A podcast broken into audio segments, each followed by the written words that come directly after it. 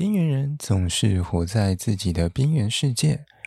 每周二晚上听森林系边缘人，在半夜陪你闲聊 murmur，一起讲干话，让我们一起边缘的过着自己的生活，边缘的度过那些没有人懂的人间烟火。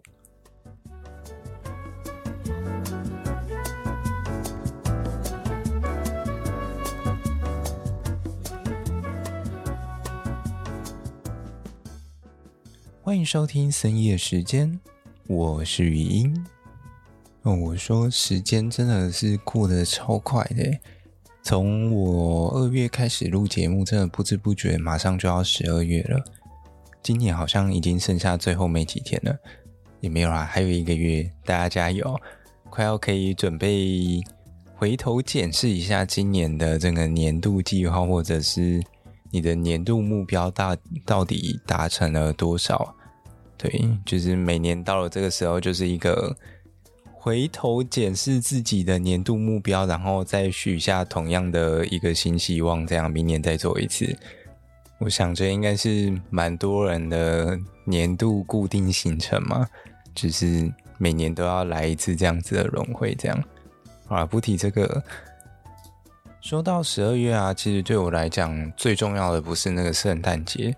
只是自从念念完大学之后，最重要的一件事情叫已经从什么交换礼物变成了所谓的一个建材展。对，跟我们森林系一个最息息相关，我觉得年度一个大型活动，大概其中一个就是建材展。那建材展每年几乎固定就是在。年底大约十二月左右啦，而今年的话呢，则是办在十二月七号到十号，礼拜四到礼拜日，总共办了四天。那我记得在星期六的下午，应该是下午，对，下午应该是有论坛的。对，假如大家对于就是一些相关的木构建筑啊，或者是木材相关的产品有兴趣的话，那可以考虑去参观一下建材展，几乎这几年一年比一年一年还要盛大，这样，而且有关于一些木材的展示内容，其实也越来越多样化。那我记得今年好像还有推出一些手作的 DIY 活动啊，对于木材相关的一些加工小饰品，有兴趣的朋友也可以参考看看。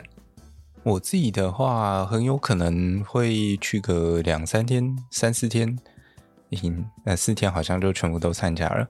我不知道到底会逛多久，不过应该至少会逛两天以上啊。我自己觉得，对，因为还有一些朋友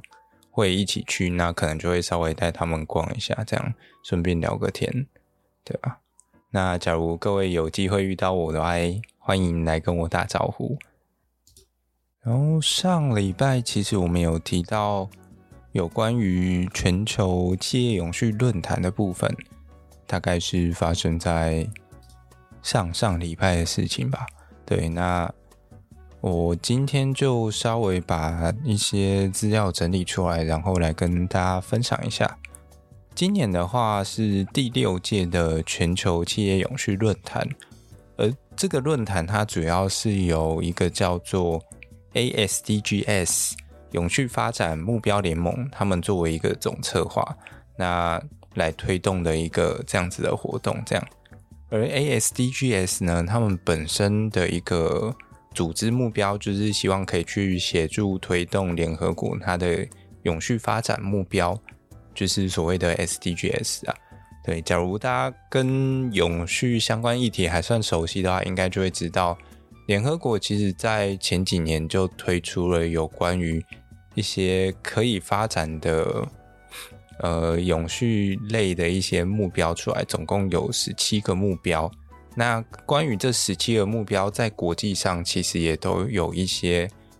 可以去执行的小细项。对，就是这十七个大目标底下又分为好几个子细项出来，而台湾其实。也有针对这些仔细项写出一个台湾想要去执行或者是政府目标执行出来的一些内容。那我记得在网络上也是有一个公开的中文版本在上面，这样大家有兴趣，其实也可以自己上网找看看，找下来看，对啊。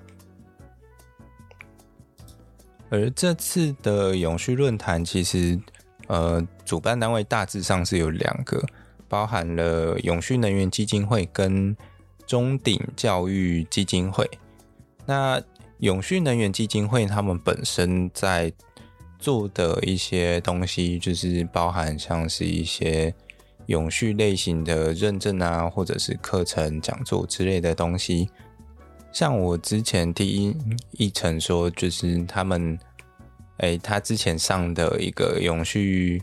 企业管理师的认证课程，就是永续能源基金会的，听说还蛮硬、蛮扎实的。对，假如大家对于相关认证有兴趣，大家也欢迎可以去参考一下他们的东西。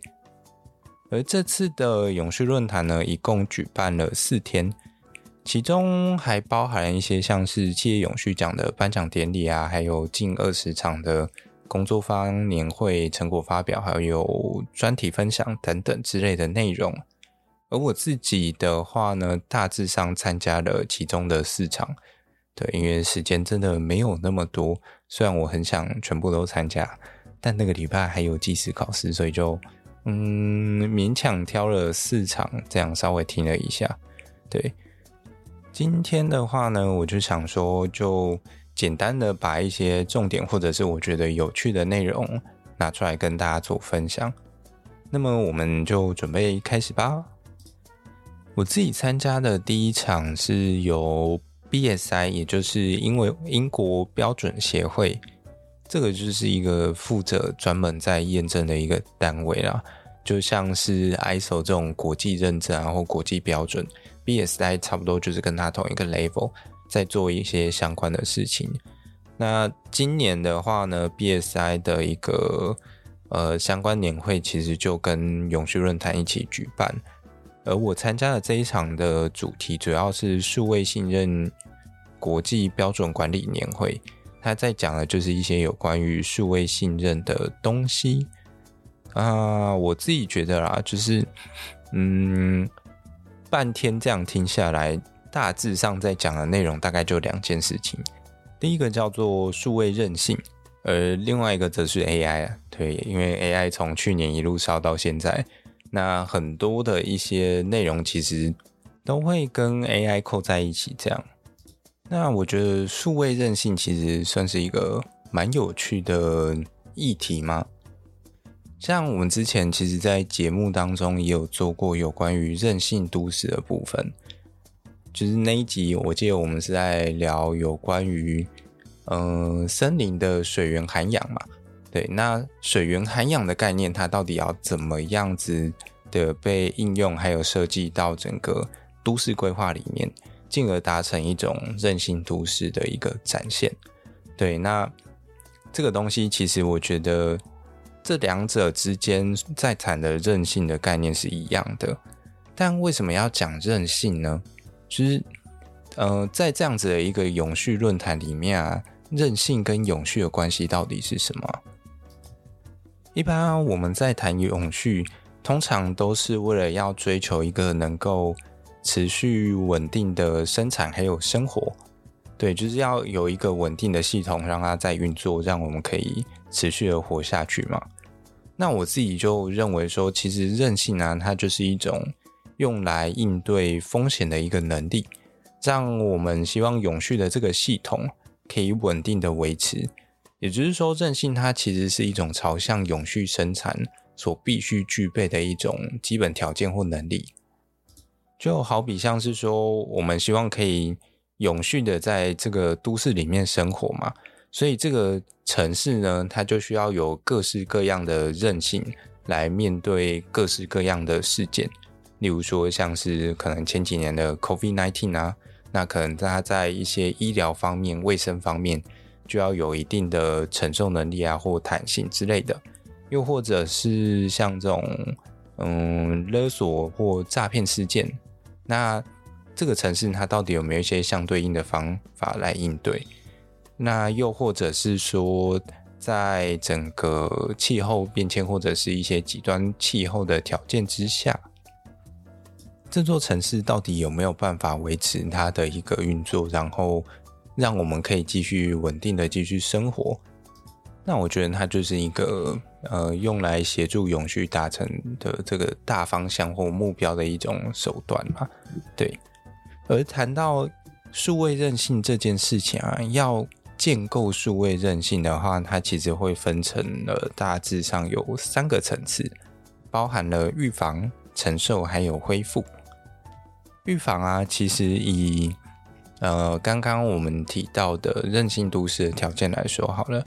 以面对这种极端降雨的情况之下，我们假如要预防这样子的一个情况。造成的一些损害的话，我们一般来说就是会去增加河道的宽度啊，或者是桥梁的高度嘛，来提高我们整个城市的耐受能力。而当今天我们把情境换到了一些比较数位化的情境的时候呢，它就会有点像是防毒软体，它就是用来预防一些危机发生嘛。例如说，就是可能会在你开一些。怪怪的网页的时候，总会有一些不明的软体用来攻击你嘛。那防毒软体或者是防火墙，它可能就是用来预防这些危险或病毒入侵的一种方式。这样。但是啊，假如说前面的积极预防手段它没有办法去成功的阻止这些不好的事情发生的时候，那我们就会需要。接着去承受这样子的一些状况。继续刚刚极端降雨的例子好了。一般来说，我们通常很难去预防，就是让这些极端的降雨不要直接下下来。这件事情其实以目前来说还蛮困难的。对，那当这样子的情况之下，极端降雨下来的时候，我们就要想办法去应对它嘛。所以就有了像是滞洪池这类的设施产生。滞洪池就是一个用来承接这些快速串流的雨水的一个地方嘛，这样相对上就能够比较好的去减少一些相关的损害产生。而当今天换到了整个数位的情情境底下的时候，你就可以把它想象成说，哎，前面防毒软体没有挡下来。那电脑真的不小心中毒了，而在这个时候呢，我们可能就会运用一些相关的软体，想办法去把这些电脑病毒给清除掉。那么，假如当今天可以成功清除的话呢，诶，也许就没事了。那假如造成了一些损害的时候呢，所以我们就会需要再进入下一个阶段，也就是恢复阶段。在恢复阶段的话，以整个降雨来说的话，我们一般就是可能像滞洪池，通常假如在合理范围内，这些水能够被它承接下来，那通常就会比较顺利的，诶，慢慢再将这些水再拿来运运用，就是例如说，可能灌溉这些花草啊或树木，又或者是让它顺着排水沟再慢慢的流进大海，这样。那假如没有到这么的 peace 的话呢？那你可能就会需要进行一些，例如说道路修复工程啊，或者是一些阿里阿扎的一些恢复手段嘛，就是要花钱的开始这样。对。而回到电脑上，其实也是差不多的概念。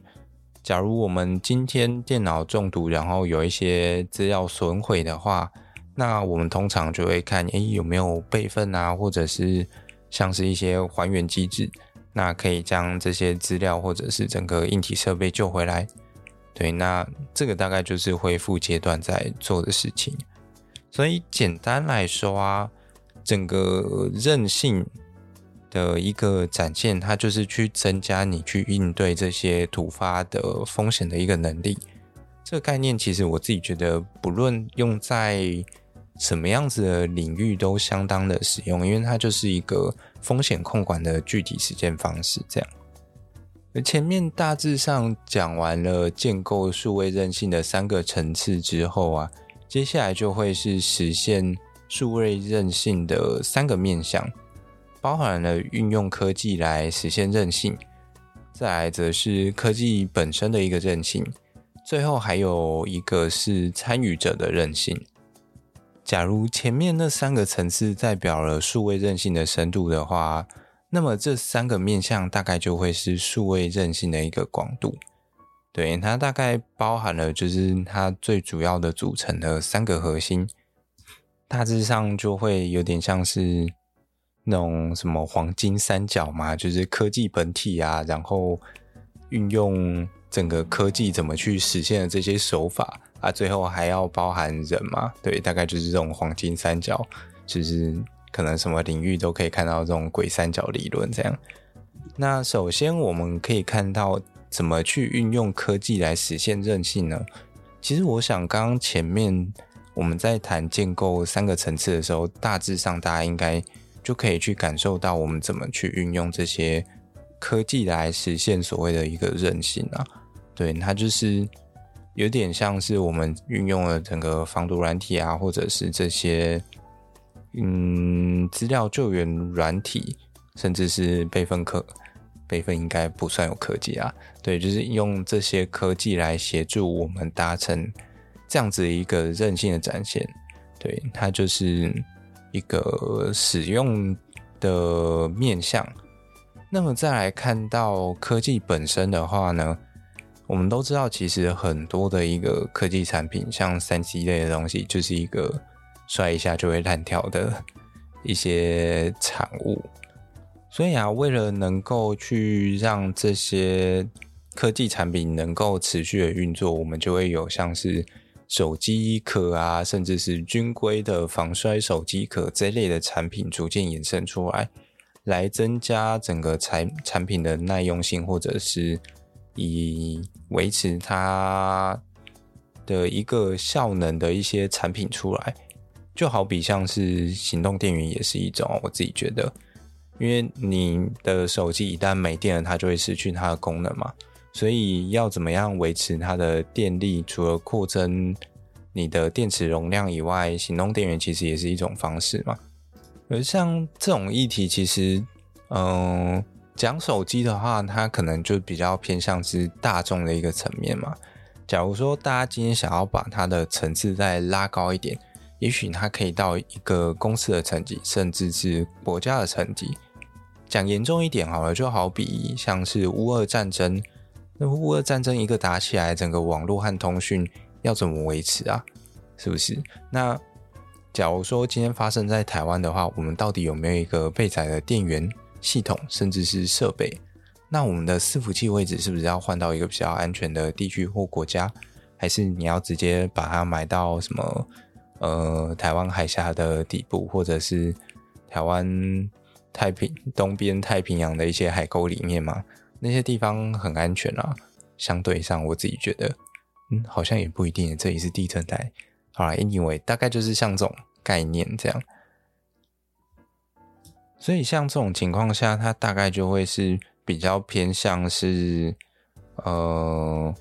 我们怎么去提升科技本身的一个。韧性的能力，对，尤其像我们刚刚举的这几个例子，它主要都是 focus 在怎么去维持这些科技它原有的一个任务的进行，就是我们要怎么让手机持续维持它的功能啊，或者是整个网络系统维持它的一个功能的发挥，这样。那假如再更深一层的话，它就会比较像是说，我们要怎么去处理更庞大的一个资料，就像我们现在整个发展到了 AI 的时代或大数据的时代的时候，它其实是一层一层要处理的数据越来越庞大，越来越庞大，而我们的这些硬体设备，它也必须要跟着升级嘛，它才有办法处理更多的一个呃内容跟资料。而这个其实它也反映到了说，这些科技本身，它也必须要不停的更新和进化。就像我们前面有提到，要面对这些严酷的环境，那我们手机可能就会有人发明出了所谓的手机壳，那有的人就会做出行动电源，那从各个方方面面不断的更新和进化，以维持手机它该有的能力，或者是。更进一步发挥出更强大的功能，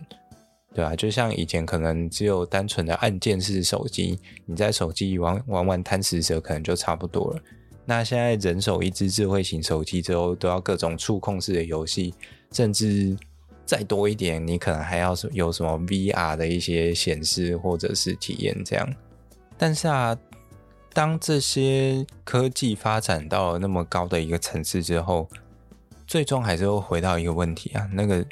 那个问题就是人身上，这个就是最后一个我们要去解决的面向。它其实包含一些个人或者是组织的层面，那从一些比较知识性的啊、实践性的，甚至我觉得伦理的一些相关内容也会一起加入进来嘛。就像之前有关于 AI 一出来的时候，一堆著作权、著作权的问题啊，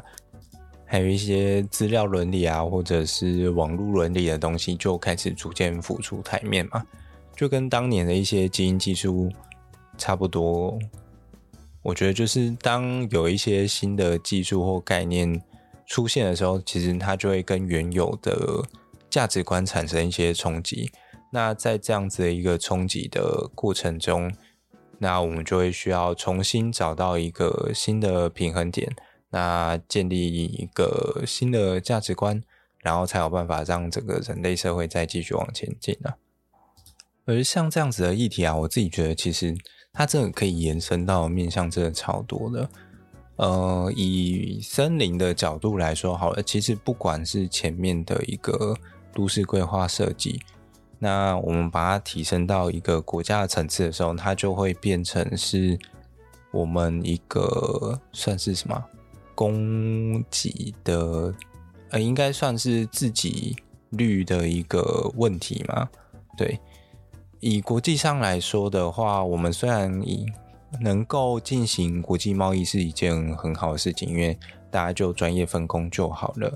可是当今天有一些威胁存在的时候呢，我们就会回过头来思考说：嗯，我们真的要这么开放吗？那么我们是不是应该还是要维持一定的一个资源自给率的一个比例才好？举一个比较实际一点的例子嘛，大家都知道现在林业的一个木材自给率不到一 percent 嘛。那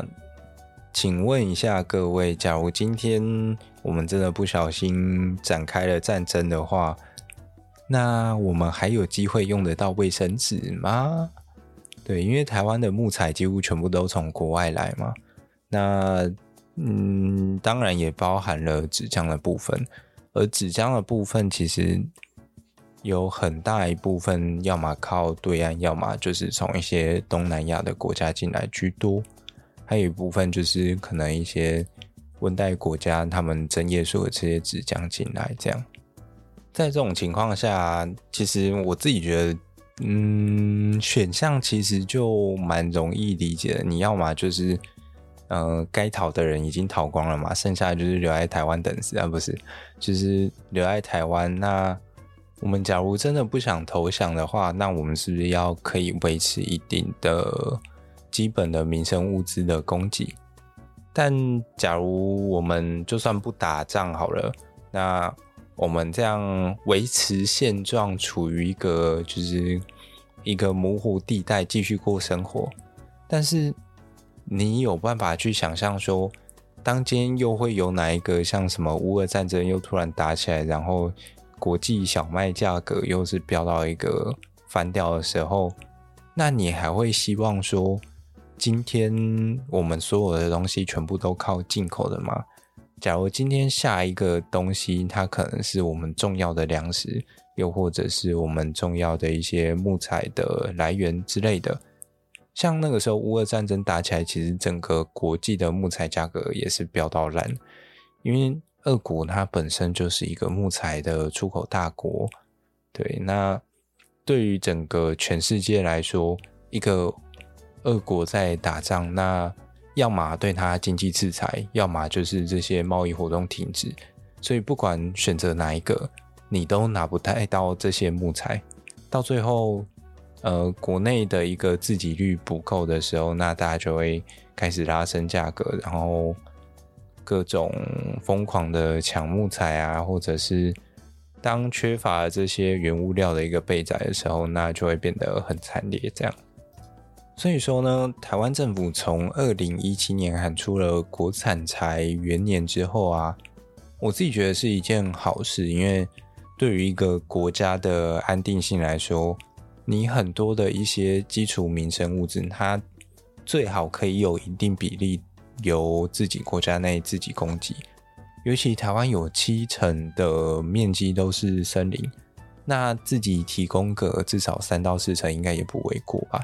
对啊，我们剩下的嗯六成的木材靠进口，可能也许勉强还可以过活。可是啊，这种情况其实并不是说哦，我今天要开始复兴国产材，随便喊喊就有用了。它最重要的问题是因为产业链断裂的关系，你从整个上游到下游全部都要重新重新的整顿，还有串联。以目前的现况来说啊，我自己觉得最稳定的应该还是下游的部分。就是台湾其实还是有一些纸浆厂跟这些木业，那他们虽然长期缺乏一些国产材的原料，主要都是进口为主。但相关的技术其实还是有留在台湾的，所以这也是为什么我之前常常会跟系上学弟妹或者是另外一组的呃朋友嘛，就是跟他们说：“哎，你们念这个所谓的木材科学，其实算是很有前景的一个科系或者是组别啦。”对。因为像我们系上本身就分两个组嘛，从林业生产就是去种树、砍树、生产出这些木材之后呢，剩下的这些加工还有利用，主要是由另外一组负责。对，那嗯，因为整个台湾在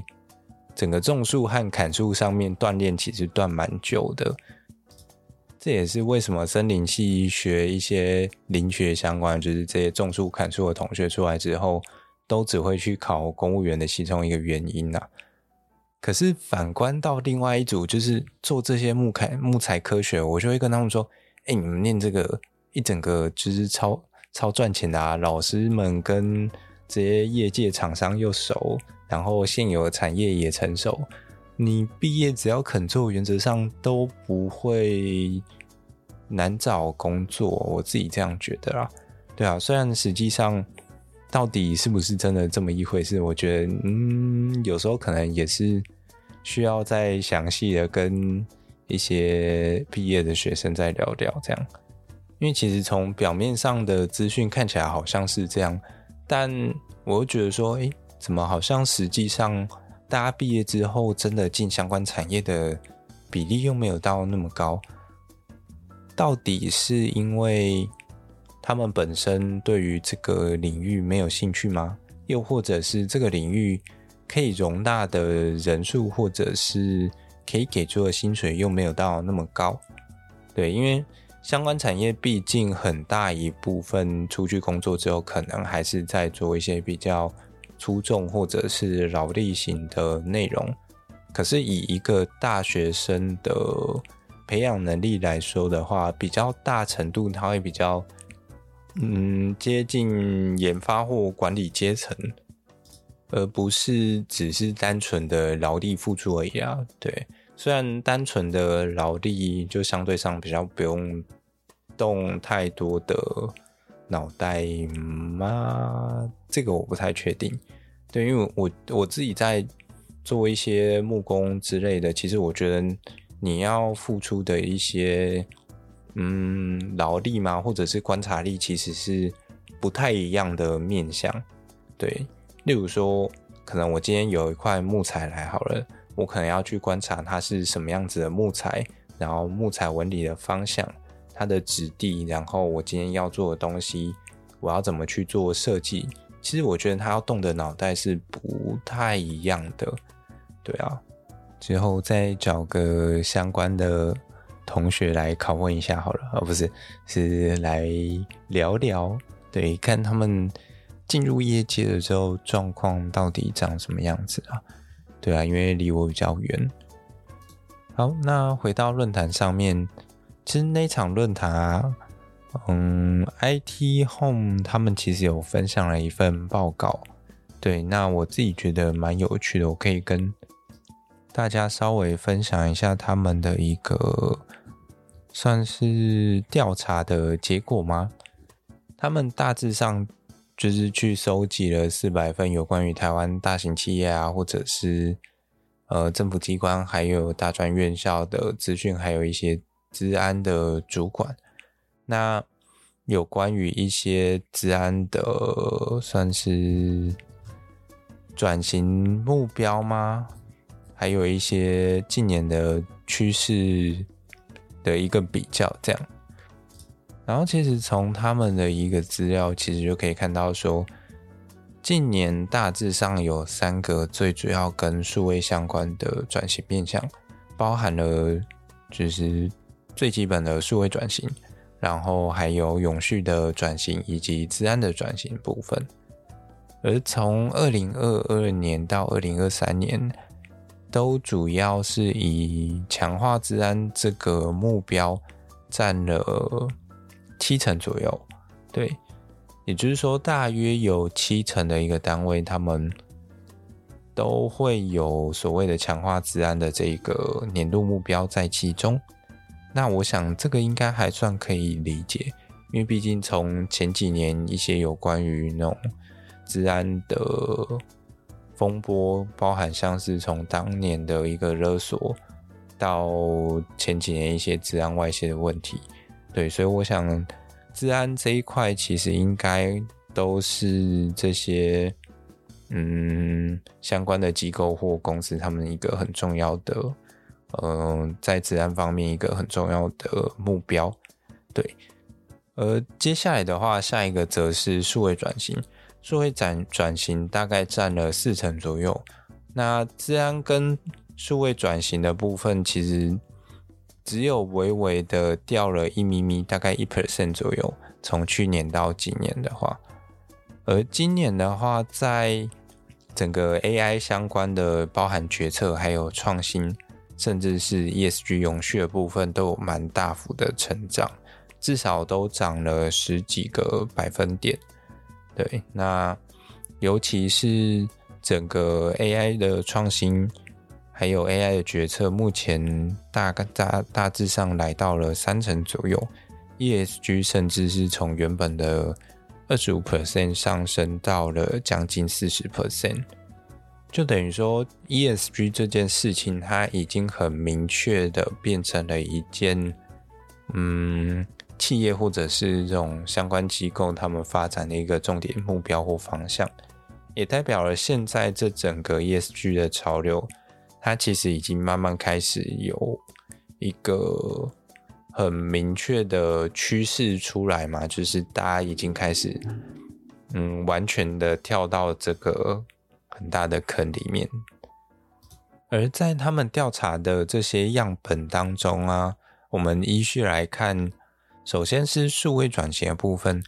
数位转型的部分目前。发展的最成熟的大概以金融业、服务业还有医疗业为主。那在高科技还有制造业，甚至是政府学校这一块，相对上比较没有那么的快，就相对落后吗？嗯，应该可以这样说。对，他们大部分都比较偏向在一些计划或者是启动阶段为主。对，那甚至就是一些比较初步的阶段，而在应用趋势的方面的话，其实可以发现到说，大多数的产业会应用 AI 这一块的话，通常都是用来提供员工的一些生产力啊，那还有改善一些既有的产品或服务的功能。对，那甚至是有一些则是包含了一些例行工作的自动化。我想这些应该相对上都是比较可以理解的。再来看到永续转型的部分啊，永续目前占比最高的大概就会是机房节电占了一半。对，像啊，我觉得这个其实也蛮好理解的，就是现在大部分的企业他们要做永续，那第一件事情一定是先从最好做的东西开始，就是像是一些机房的节电啊，或者是这种灯泡的更换或灯管的更换啊，然后再多一点的话，可能就是像那种购买绿电这种之之类的。那其他的话还包含像像像是一些绿色的 IT，或者是云端的运算啊，还有业务的一些数位化等等，对，大概是在往这个方向走。而在整个不同的产业里面啊，对于 ESG 的一些意识来说，以金融业还有高科技跟一般制造业的比例相对上高上很多。而政府和学校机构则是排名的比较后面，对，就是最后啊，几乎从去年到今年没有什么太大的一个变化。其实它可以说明，就是整个业界它在面对这样子的一个趋势，它的一个应对的速度是相对上快很多的。尤其在这前三个领域，甚至前四个领域当中，从去年。到今年，它所增长的幅度大部分都有来到二十个百分点，算是一个很大幅的增加。而在近零碳排的部分的话，去年到今年大致上整体来说也都成长了一成到两成左右。我认为这个应该就是跟一些国家的相关法规和政策，就是整体的影响。应该会有一个比较直接的关系啊，因为我们二零二五年相关的一些规则就要上路，然后开始做一些盘点和那个什么那个查验，对。所以说，相对上大部分的一个产业，他们平均的增长都是差不多的。而最后一块则是有关于资安转型的部分呢、而在治安这一块啊，前三名的一个重点投资项目包含了网络安全，然后 IT 的基础架构防护，以及员工的治安意识，还有教育训练。治安相关的一些训练，其实去年好像排在第六名，那今年整个直接跳到了第三名。那我想，其实应该跟一些相关的社会事件有关系。其实像这样，从一份简略的产业报告就可以大致上看出整体的一个发展趋势，大概是在往哪边走。那同时，在这份报告其实也有提到说一些目前的一些挑战啊，或者是嗯面临到的一些问题啊，又或者是一些企业他们比较注重的一些内容。对，尤其像刚刚提到的一些资讯安全的意识啊。像这一块，在今年就砸了很多的一个资金进来嘛，那它其实也反映到说，嗯，这个应该就是一些商机所在，对啊。假如各位是做相关行业的，诶，说不定有机会，对，可以去多争取到一些，嗯，工作的机会吗？应该说是客户会比较容易找得到嘛，因为大部分人都会有一些。相关的需求了，简单来说就是这里有钱啊，有本事的人赶快去捞，对，大概是这样。他们其实还有一些有趣的算调查和分析内容啊，对，那大家有兴趣的话，其实也可以上他们的网站上面再去看喽。然后接下来稍微聊一下瑞典贸易暨投资委员会他们所主办的一个绿色转型迈向永续的一个。算论坛内容这一块的话，相对上有比较多的一些企业案例，对，因为他们就是和一些瑞典的公司做一些交流，所以我觉得相对上比较有趣一点点。对，那么像其中一间叫做阿斯诶、阿特拉斯科普科，对，阿特拉斯科普科。的一间，他们是做空压机相关的，就是一间算设备器材商嘛。那么他们在做这样子一个永续相关的转型或应用方面啊，大家一开始在想到的都会是去减少这些能源的消耗嘛，对，所以他们也从这个方面做出发，但他们减少能耗的方式，呃，不是靠直接的节能，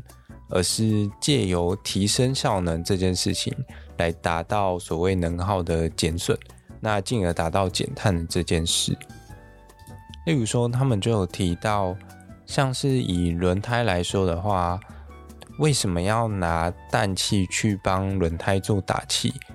那因为其实，在整个轮胎里面，假如有一些水汽或其他杂质的话，可能会造成不稳定嘛。而这样子的一个轮胎的胎压不稳定的时候，它就有可能会造成多余的一些能量消耗。所以呢，他们就是借由这种。嗯、算是相关资料的一个监控吗？然后还有一些材料上或者是应用科技上的一些改善，然后来达成这个目标。那另外一方面，因为他们公司是做空压机的嘛，对，那其实空压机它本身的一个应用范围算是很广，所以他们就将这样子的概念去配合手机的一个监控。除了一部分是可以让你去了解说你现在在使用的这些机具有没有问题以外，另外一部分其实也借由这些资料的回传，还有数位化的过程，让你有机会可以去进行一些技术上的改善。就像我们刚刚提到的一个轮胎打气的案例，那它也是可以借由这样子的过程中，逐步去找到一个比较好的。算是一个解决方案这样，而另外一间做案例分享的厂商则是 TCO Certified，他们主要是在做电子产品永续的认证。他们主要的一个认证范围包含了劳工的安全还有环境永续这两个区域。然后他们的认证啊，主要是针对了单一的产品项来进行验证。而且他们家的认证服务其实为了跟跟上这些科技潮流的演进，所以他们平均每三年会更新一次认证。我自己觉得，嗯，算是还蛮用心和认真在做这些东西的。所以其实他们算是一个默默在协助整个永续在向前推动的一个组织或单位吗？对，因为例如说以电池来说好了。假如以一间公司的角度，就是生产制造商来说的话，我当然会希望这个电池最好可能那个时间算得非常刚好，一年或者是两年一到，它就应该要报销，然后让消费者可以再买一颗新的电池，以促进我这边生产的转换率，来提升我自己的一个收入。这样，可是像。今天，假如有这样子的一个认证厂商存在的时候，其实他就会间接去算是嗯评估吗？或者是验证这颗电池的一个耐久程度，然后去提供另外一种施压的方式吗？让厂商在生产这些产品的过程中。不会只单纯根据他们自己本身的利益，而是会考量到这些认证是否会通过，而去增加电池本身的一个耐久度。那同时透过这样子的一个保护，还有产品寿命的延长的过程，它就是一个相对比较永续的一个方式。这样，听说好像有蛮多的那种电子荧幕，就是。我们电脑荧幕早期好像上面常常都可以看到他们家的贴纸啊。对，现在好像因为就是那个边框缩减，所以越来越越没地方贴了，所以现在可能比较少见。假如大家家里的电脑荧幕还看得到这东西的话，也欢迎跟我分享一下，我其实还蛮想看看的。然后下一间古灵运算，他们主要就是在做一些。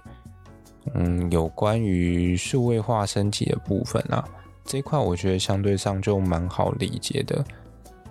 因为它就是借由最基本的一个数位化的过程来解决一些相关的问题，尤其是很多的一个制造业，当今天还没有数位化的时候，很多的数据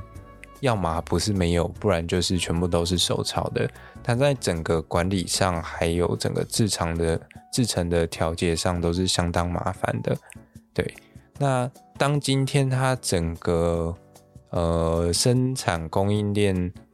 有这样子的一个数位化的时候，它就可以使得产业链的整条路线都是透明化的。那也可以借此将资讯透明化的过程啊，去强迫他去面对供应链的转型还有升级啊。但相对上，在这样子数位化工过程当中，它其实也是可以去运用这样子的技术。去达成他自己本身的一些改善啊，或者是更多的合作，那去提升他自己本身的产品的品质还有产量。再来看到能源的部分，能源这一块来了一间瑞典的地热发电公司，我自己觉得还蛮酷的。对，因为地热这一块其实在台湾并不常见。对，虽然。这一两年，在宜兰清水地热那边终于盖了一个发电厂，这样。但坦白说，我自己觉得台湾要么搞核能，要不然就是搞地热，我觉得是相对上会比较稳定的一个能源产业啦。对啊，因为我们毕竟还是位于在整个地震带上，所以它的地热的一个嗯能量供应是相对上是比较稳定，而且。比较可以预期的，对，因为比起像是水利的话，近年整个降雨相对不稳定很多，然后风力大家也都觉得，要么风太强，要么就是没有风，所以好像也发不出什么电。再来的话，讲到太阳能，大家都觉得，嗯，怎么好像要南部电才会比较多？但是现在全全全台湾到处都在盖太阳能板。对啊，搞得好像，嗯，怎么好像是什么企业为了洗钱还干嘛领补助，然后盖的到处都是的这种谣言传来传去的。反正这种东西就留给一些争论节目去讨论就好了。对，那第二部分其实根据一些研究资料，其实像美国那边有一些研究资料就显示说。台湾其实有机会可以发电到四十吉瓦，这个量到底有多少呢？据说是有机会可以占三成的台湾的一个总发电量的啦。对，是蛮值得期待的。对，虽然它可能还需要蛮长的一段时间来发展，而这间瑞典公司其实他们目前也有在。尝试想要在花莲地区做一些设厂的动作，而详细内容的话，可能就还要再稍微研究一下。那这间瑞典公司其实他们在报告的时候有提出一个很有趣的概念，就是他们在国外啊做这些地热的一个发电厂的时候，其实很多时候是去跟在地有做一些结合的，就好比说今天。嗯，一间地热厂盖出来之后，它可能不单纯只是发电，它的发的电除了供应，例如说在地的一些村落做使用以外，其实它有时候一些多的余热啊，它也可以再拿来做一些其他的用途，例如说可能拿来嗯做一些加热的东西，好比像是可能像烘香菇什么之类的运用方式吧。对，那它就会跟在地比较有一些直接的结合。不过他们其实也有提到说，目前在台湾想要做这样子的东西啊，很大一一个问题是来自于法规的，呃，算是缺乏吗？对，因为有很多的一些面向，其实法规它并没有明定得很清楚。那这也会让很多的一些国际的。厂商他们想要进来台湾做一些相关的东西的时候，会不太敢去做一些，嗯，算是投资吗？对，因为当今天游戏规则不清楚的时候，就代表了这后面其实还有很大的一个，嗯，要说弹性空间也好，又或者是政府要卡你脚也好，对，那这其实算是双面刃了，对啊。像我觉得，其实法规问题，不管走到哪个产业，到处都是啊。对啊，以林业来说啊，光是砍树那个，现在要改的法规也是一堆，有很多很就是早就已经不合时宜了。例如说，可能砍个几百公顷才需要林业技师，但是现在哪有谁会一次砍个什么四五百公顷以上啊？对啊，这完全就是一个嗯，放着好看用的东西吗？对。又或者像是台湾目前的一些木结构，它本身在法规上面限制超多的，但实际上现在木这些木结构它可以做到的程度，早就已经不是法规现在需要担心的这些内容了。虽然我知道，嗯，就是林业署那边也算有在协助相关法规的一些改善，但我觉得。应该还是需要蛮长一段时间的。那么最后啊，稍微来提一下 CSR One 永续之故，他们针对目前整个 ESG 趋势的一些洞察，还有一些想法。我觉得他们提出的一些观点算是蛮精辟的。对，在这边我觉得可以拿出来跟大家稍微分享一下，因为他们其实帮忙看了蛮多间公司的他们一个。那个叫什么永续的报告书？对，那他们其实就有提到说，大部分的一间一些一些公司啊，他们其实面临到的问题都是差不多的。例如像是这些所谓的知识管理的部分，其实有时候太过的复杂，光是从企业本身内部的一个资料结构系统，然后延伸到一些相关的国际国际标准的一些规范。它其实，在这些资料管理上面都需要下相当多的功夫，但并不是每一间公司从一开始就把这些东西做好。所以，其实当今天要，呃，在一个很短的时间内，为了写永续报告书而把这些东西统整出来，其实对于他们来说难度是非常高的。那么，接下来下一个问题，则是面临到说，当我资讯统审完之后啊，我要进行揭露。可是要揭露的时候，我其实又会怕遇到一些挑战，不管是永续上面的议题，或者是风险上面的议题，对，因为永续的部分的话，它是一些比较正向的议题，但虽然说，哎、我们好像提出了一个永续上面的愿景，但是它会不会变成一个别人拿来检讨我的一个空间呢？例如说，我可能说，哎，我二零二五年要达达到净零排放好了，但实际上我可能只达到了一个八成的水准。那大家会说我没达标吗？还是会觉得，哎，也不错啊，至少你有做到八成。这个其实有时候很难去界定，或者是很难去被看看待或衡量。然后还有另外一个层面，则是因为这些永续的报告书，它需要做一些。风险上面的自我揭露，例如说，我可能每年会做多少的碳排放啊之类的，那这就等于说我我要今天自己把自己的坏话写在这本报告书上面，那有哪一间公司会愿意去承担这些东西？对，那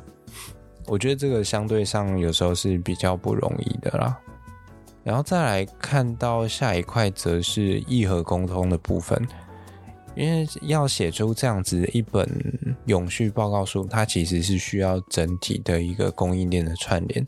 你必须花许多的耐心去跟你的供应商协调，不论是